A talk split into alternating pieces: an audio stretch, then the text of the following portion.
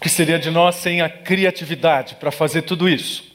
C.S. Lewis dizia: nós somos seres criativos. Nós nascemos com essa semente de Deus para criar, nós somos envolvidos pela criatividade, nós somos beneficiados por ela. Mas às vezes nós não nos damos conta de como isso está completamente envolvido no nosso dia a dia. E nós abrimos mão dessa bênção que é criar, recriar e usufruir da criatividade. Você já pensou qual é o impacto de tudo que é a arte à sua volta? Em geral, não. Como eu falei, nós ligamos a nossa vida numa espécie de mode off e passamos a viver uma rotina não criativa e absolutamente desprovida dessa visão de Deus. O que quer dizer uma vida absolutamente chata. Por isso a pergunta é pertinente: qual é o encantamento que a arte produz em você? Ah, vamos, vamos combinar uma coisa logo de começo. Não vale dizer que você se encanta com dinheiro caindo na sua conta. Aquilo é lindo como arte. Não, vamos deixar isso para lá. Não vale dizer também que o seu time de futebol joga por arte. Ontem eu vi um comentarista esportivo dizendo assim: Lionel Messi ligou o molde ET e fez três golaços. Verdadeiras pinturas. Aliás, eu me incomodo um pouco com essas invasões do futebol na arte e na religião. Por exemplo, me causa estranheza ver um anúncio da Champions League com uma peça de Handel. Especialmente com a coroação de Handel, uma peça escrita em 1726 para a coroação do rei George II. Talvez o futebol queira aplicar um certo requinte para chamar aquilo de arte. A gente nunca imaginou que nós chegaríamos num tempo em que exames de imagem do cérebro permitem ver qual é o impacto da obra de arte na nossa mente. E isso pode ser feito hoje em tempo real, e várias experiências têm sido feitas. E o que os, os cientistas têm chegado à conclusão? Que nós buscamos em todas essas manifestações expressar as nossas mais elevadas paixões, conceitos, mas ao mesmo tempo nós procuramos abstrair propriedades duráveis da realidade. Olha só não é um teólogo fazendo essa definição. É um cientista dando um experimento, ou melhor, dando um relato do seu experimento. Dizendo que nós buscamos na arte aquilo que nos faz perenes, aquilo que nos faz enxergar, na verdade, a pessoa de Deus, que é a expressão máxima da perenidade. Por isso, esse domingo é um convite àquilo que talvez a igreja tenha perdido a capacidade de se enlevar com o belo e a capacidade de se envolver com a beleza de Deus. Eu receio, e talvez eu vá ser bastante contundente em algumas coisas que eu vá dizer hoje, mas se o culto, como reunião comunitária, é a única forma que as pessoas têm de enxergarem Deus em nós, então elas estarão enxergando um Deus chato, monótono e não criativo. E aí nós queremos atrair as pessoas dizendo: venham, o nosso Deus é maravilhoso. Sim, o nosso Deus é maravilhoso. Mas não é somente o Deus que promove o enlevo artístico, ele é, antes de tudo, o Deus que espera de nós respostas contínuas, adequadas a quem Ele é. Aliás, isso nada mais é do que adoração. A adoração é o movimento contínuo do homem em resposta adequada ao Deus Criador. Que pode fazer isso das mais diversas formas, mas que tem hoje em Cristo a mente revelada do Criador para fazer isso de forma criativa. Veja só que pobreza trocar todos esses movimentos contínuos por uma existência sem criatividade. Veja só que pobreza tornar toda essa adoração expressiva reduzida em alguma meia dúzia de procedimentos que nós chamamos de culto. E desprezarmos assim toda essa beleza de Deus à nossa disposição. Rousseau Shedd, no seu livro Adoração Bíblica, ele diz que há um monte nos Estados Unidos chamado Monte Lookout, de onde há uma visão absolutamente fantástica. Não me lembro de quantos quilômetros podem ser vistos à distância. E então duas pessoas subiram aquele monte para apreciar aquela paisagem, e um comentou com o outro e disse assim: Você viu que paisagem maravilhosa? E ele disse: Rapaz, não sei, sabe que pela primeira vez eu vi um urubu passar na minha frente assim? E esse é um exemplo fantástico do que acontece com a adoração da igreja. Ao invés de enxergar a distância, a beleza da paisagem, nós estamos vendo urubus passando na nossa frente. E perdendo a riqueza dessa adoração. Essa reunião de hoje, toda essa expressão artística, é um movimento contínuo é uma resposta adequada de adoração à pessoa de Deus, cuja mente revelada em Cristo é digna de toda honra e de todo valor. O que está em questão hoje aqui não é a técnica do designer, da bailarina, dos músicos, de qualquer pessoa que esteja falando hoje aqui, mas é a honra e o valor de Deus a quem nós estamos exaltando. E claro, muitos salmos poderiam ser colocados para exemplificar isso. Mas eu penso que o Salmo 116 tem algumas peculiaridades muito interessantes.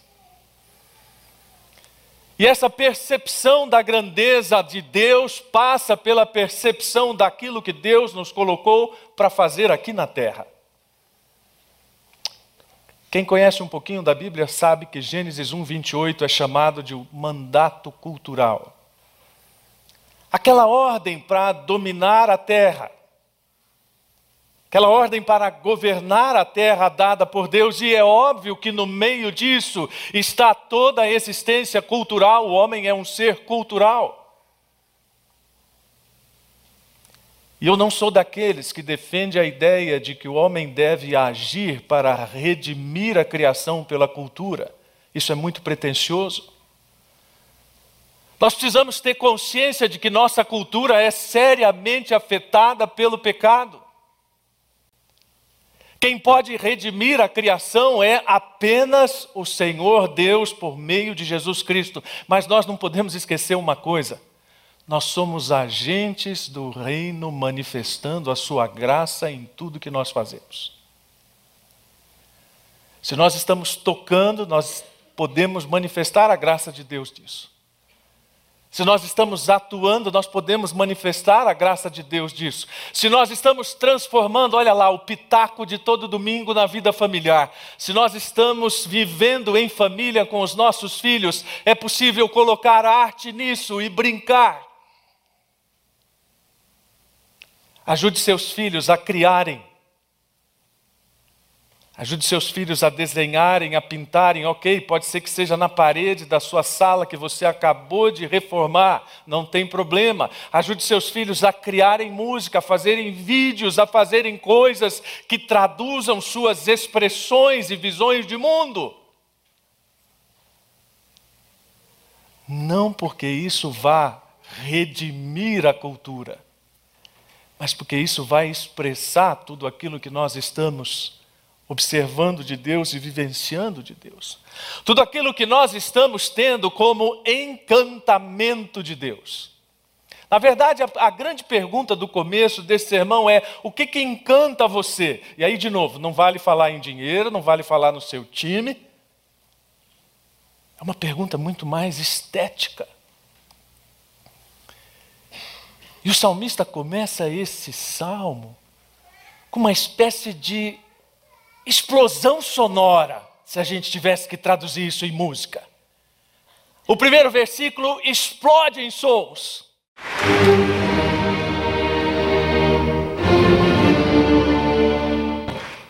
Não tem um começo de sinfonia que seja mais emblemático do que esse. Eu tive que fazer uma pequena verificação de apreciação musical, porque há regentes que começam muito lentamente, isso, pam, pam, pam. aí não dava para dar um susto no Davi.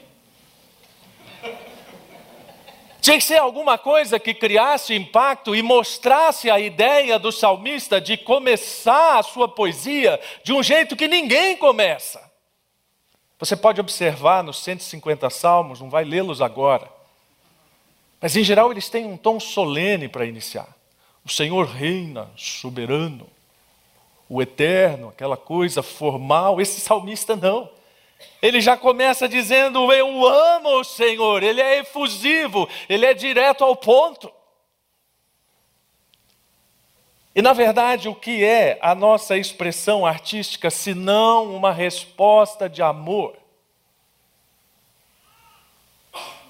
Nós sabemos que lá em Deuteronômio, capítulo 6, versículo 5, na Shema está uma parte daquilo que era fundamental para qualquer judeu: amar a Deus.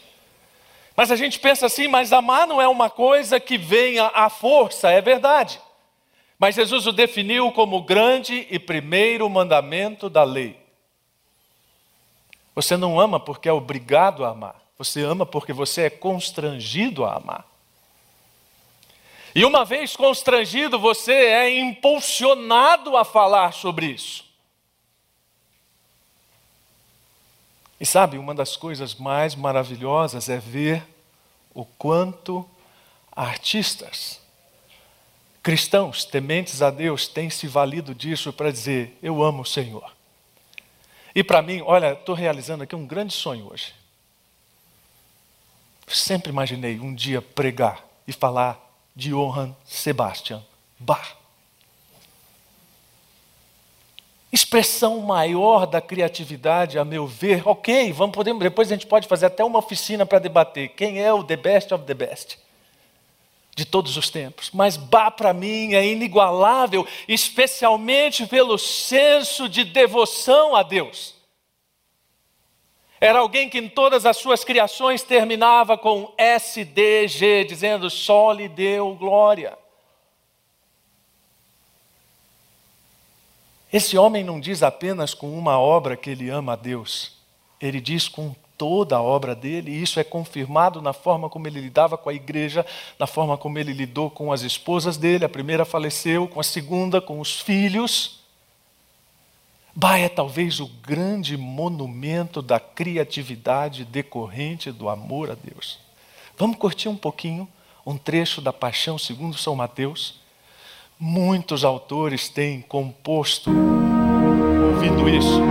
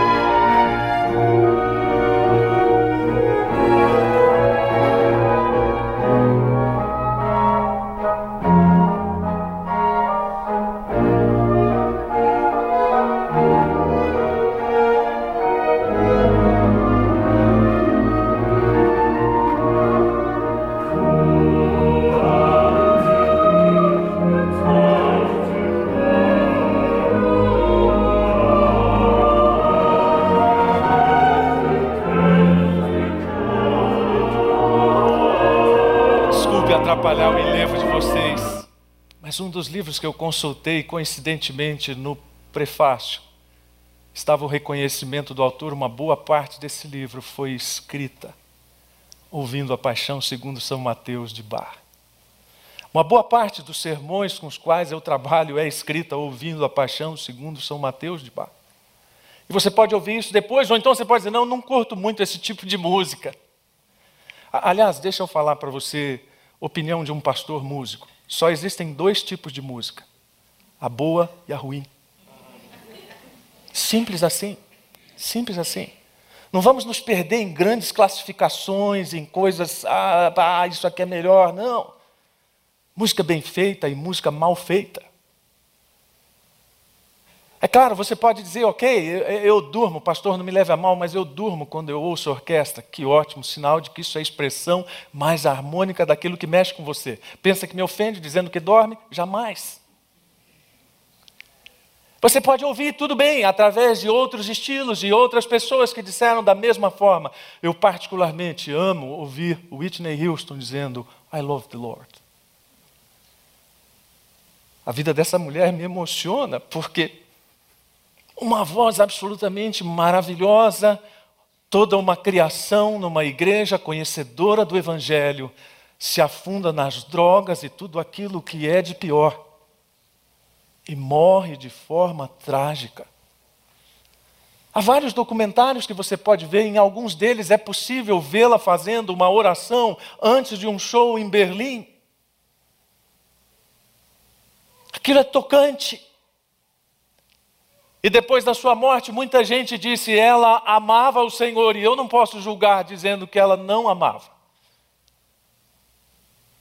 Não há um vídeo com qualidade para ouvirmos Whitney Houston cantando I Love the Lord, mas há um em que Yolanda Adams, amiga sua, faz uma homenagem póstuma. A gente pode ouvir um pouquinho.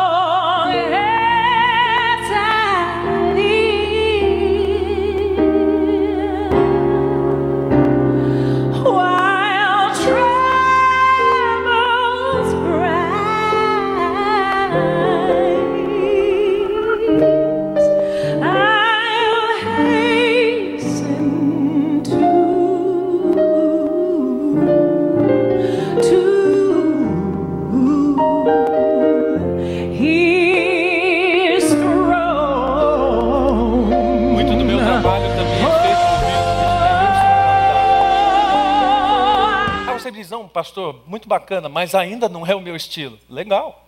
Então vamos para uma coisa mais pauleira.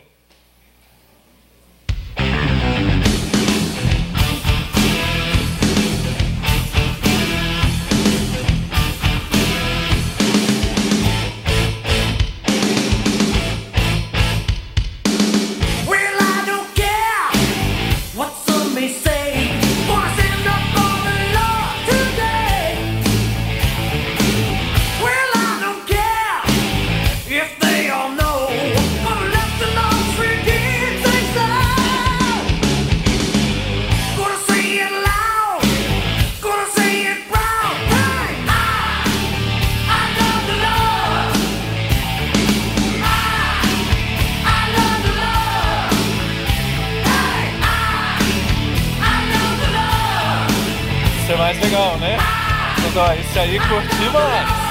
Então por que você não grita que nem eles? I love the Lord. Porque você não grita como o salmista e diz: Eu, eu amo o Senhor. Eu estou a ponto de gritar, de pular. É claro que você não vai extravasar isso no meio aqui de uma comunidade formal e comportada. Mas o que eu estou dizendo é que tudo isso precisa ser expressão sincera e espontânea do nosso encantamento com Deus. Há um autor que ele sugere que nós deveríamos fazer uma auditoria da nossa prática de amor a Deus. Isso mesmo, auditoria. E você olhar para dentro do seu coração e ver se inadvertidamente nós não estamos formando o nosso desejo de modo que ele aponte para outro lugar e não o reino de Deus. Esse é o grande problema de toda a espiritualidade, de toda a arte, de tudo aquilo que é supostamente voltado para Deus, é perder o foco e não apontar para Deus. Esse mesmo autor faz uma interessante reflexão. E se a educação não for uma questão de o que saber, mas do que amar? Então a base da nossa educação está toda errada. Não é o que sabemos sobre Deus, mas é como amamos a Deus e como expressamos isso. Não é à toa que o apóstolo Paulo faz uso deste salmo que nós lemos para dizer: "Crie, por isso falei". Essa expressão está intimamente ligada à convicção, e por isso eu disse no começo, é a resposta adequada a pessoa de Deus, porque nós somos seres sensíveis, morais e compreendemos o Senhor. Agora, tem uma coisa: ninguém vai perceber a beleza de Deus sem se relacionar com Ele. Deus não é obra de arte. Por mais que uma escultura de Michelangelo seja admirável, divina e todos os superlativos que você puder usar, você não vai encontrar Deus admirando uma escultura de Michelangelo. Por mais que a nona sinfonia de Beethoven seja monumental, celestial, você não vai encontrar Deus. O que o salmista está deixando bem claro é que Deus só vai ser encontrado num relacionamento pessoal. E nós que estamos hoje lendo isso e vendo isso, nós sabemos que, na verdade, precisamos confessar o nome de Jesus para que estas respostas adequadas possam ser dadas. Desculpe se você pensa de outra maneira. Mas aquele pagode do boteco lá perto da sua casa, que você gosta ou não gosta, aquilo não é expressão de adoração a Deus. Não é resposta sensível de seres morais que admitem sua necessidade de Deus. Em Hebreus 13, 15, isso está absolutamente especificado. Nós precisamos oferecer ofertas ao Senhor e ofertas que sejam fruto dos lábios que proclamam o seu nome. E quando o apóstolo Paulo está falando sobre isso em outro momento da sua carta, ele diz: Bom, quem é então que pode sondar a mente de Cristo? Ele diz: Nós podemos. Porque o fato de confessar o nome de Cristo nos habilita ao conhecimento da mente de Cristo, a entender o mundo como Cristo o vê, a perceber o mundo como Deus o percebe porque isso está revelado em Cristo e isso está revelado na Sua palavra. Richard Dawkins é o chamado profeta do ateísmo dos nossos dias. Ele esteve no Brasil recentemente, na Flip. E ele disse: O mundo poderia ser melhor sem Deus. Eu sonho com um mundo sem religião.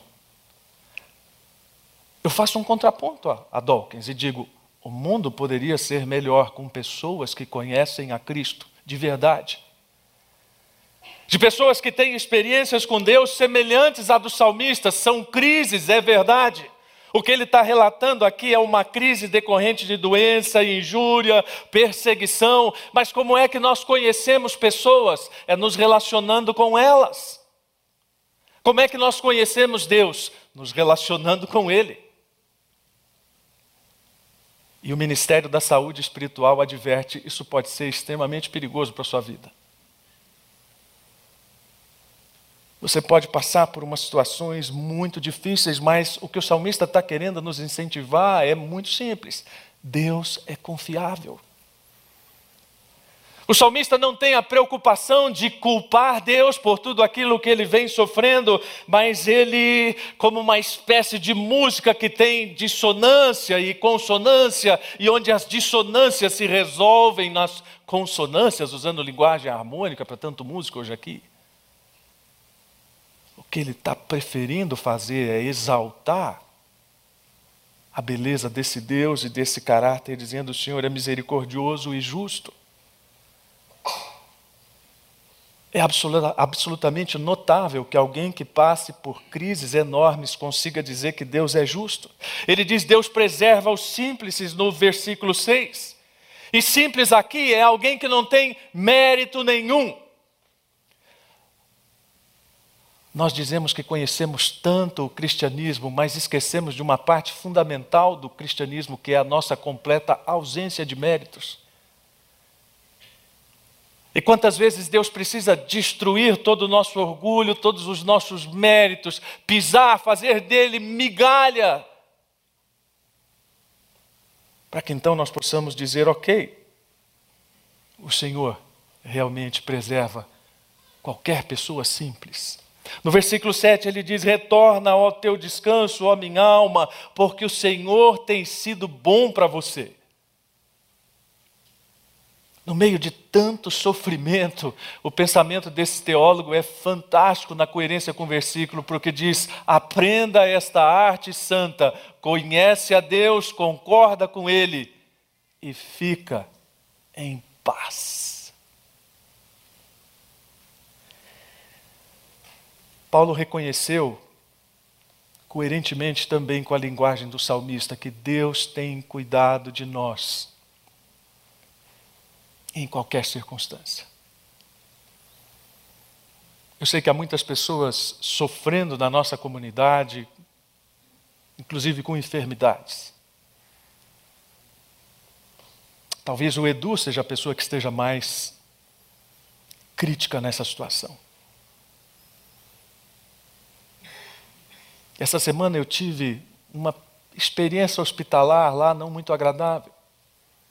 Eu não passei uma vírgula do que o Edu passou, mas isso me ajudou a pensar nele e lembrar dele em oração mais uma vez. E pensar que qualquer pessoa temente a Deus é capaz de passar por tudo isso e ainda expressar a sua adoração a Deus, só mesmo por um relacionamento pessoal. Mas o salmo chega no clima, que está perto do final. E aí ele faz aquela pergunta que o Nomoto enfatizou: e agora, o que, que eu vou dar ao Senhor? Tem essa percepção da grandeza de Deus, essa explosão de uma declaração de amor a Deus, um encantamento com o caráter de Deus, cuidador, abençoador, e ele quer partir para o final. E agora, o que, que eu faço com isso? O que, que eu posso oferecer ao Senhor por tudo aquilo que Ele tem me dado? Parece o final de uma sinfonia.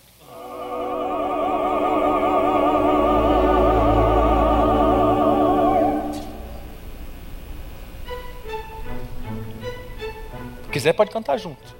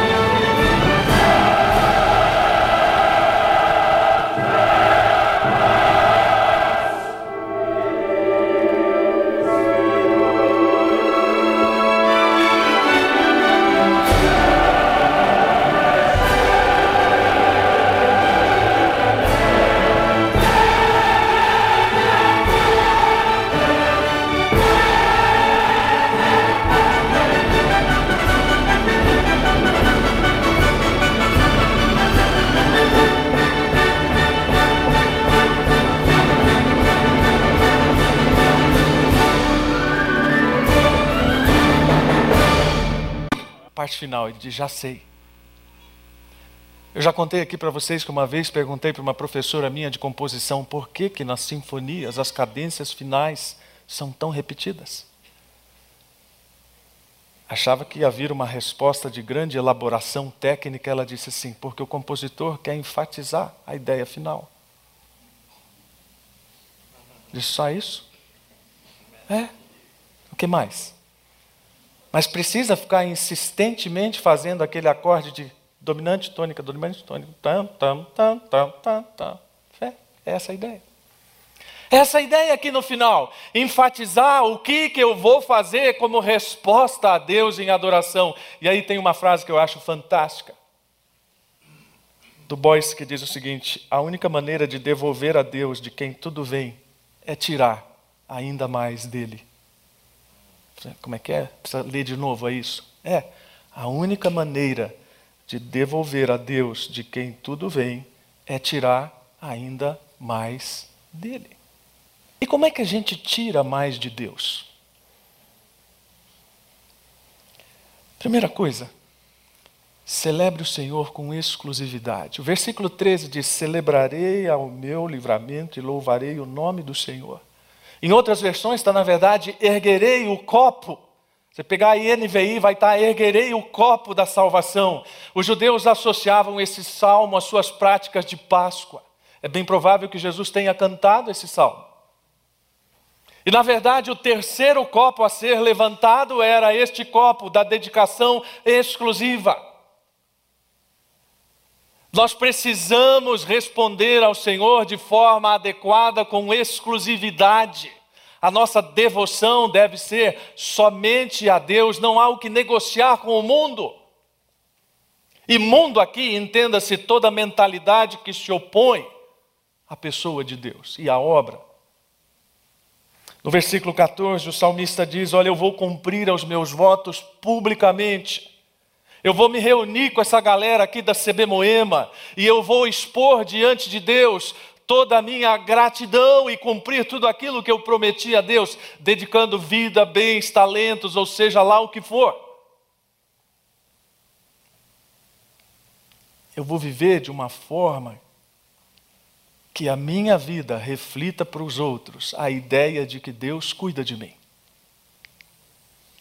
Isso por causa do versículo 15 do Salmo, muito questionado, traduzido antigamente: Deus tem prazer na morte dos seus servos. Tradução revista. E na NVT, por exemplo, o Senhor se importa profundamente com a morte de seus fiéis. A ideia de que alguém que está em enorme cuidado e que quer ver seus filhos em resposta sem arrogante ou sem arrogância, como no versículo 16 ele fala: Eu vou viver de forma simples, sem arrogância, e vou transformar toda a minha vida em atos de gratidão. Como é que faz isso? Olha, eu tenho um jeito. Eu acho eu digo eu acho porque essa é realmente a minha ideia. Que gratidão é uma espécie de vingança reversa. Foi você que fez isso, Léo? Gostei. Ah, foi o Lami? É. Sabe aquela expressão que a gente usa só de raiva? Sabe quando você tem aquela esposa que não é lá aquela esposa que você imaginou, que você acha que ela deveria ser? Então você diz assim: só de raiva eu vou tratá-la bem. Eu vou enchê-la de tanto amor que ela vai ficar piradinha porque ela não vai entender nada.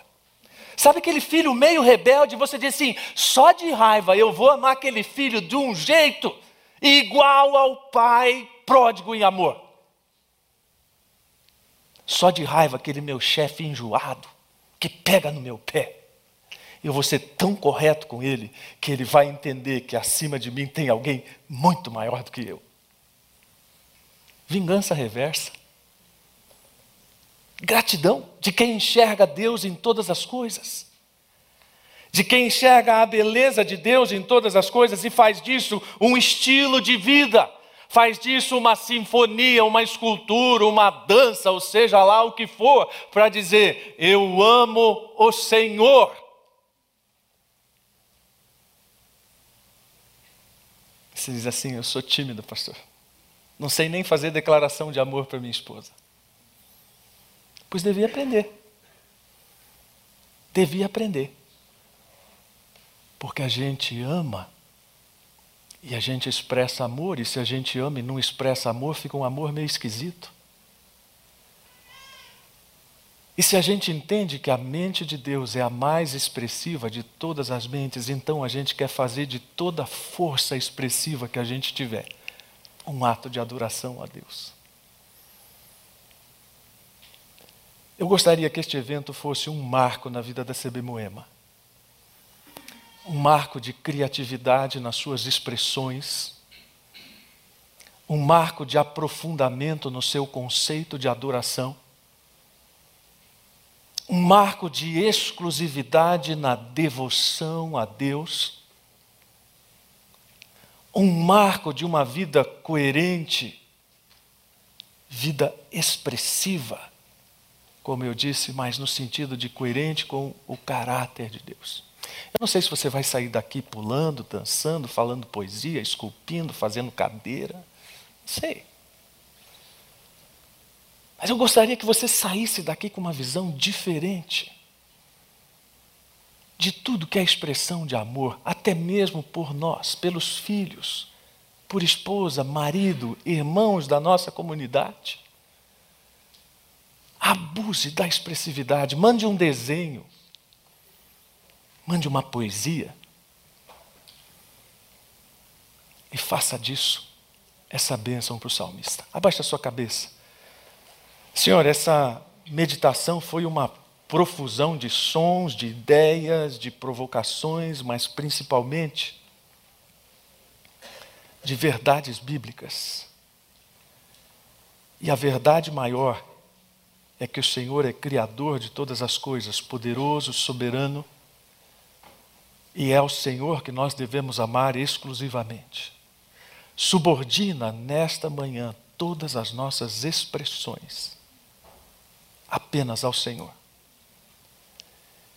Ajuda-nos a fazermos dos nossos encontros verdadeiros transbordamentos de criatividade, de alegria, de encantamento com o Senhor. E que isso nos traga cada vez mais a visão de quem é o Senhor, porque nós nos estamos nos relacionando com o Senhor. Eu oro em nome de Jesus aquele que é a mais expressiva de todas as mentes, ou aquele que tem a mais expressiva de todas as mentes. Amém.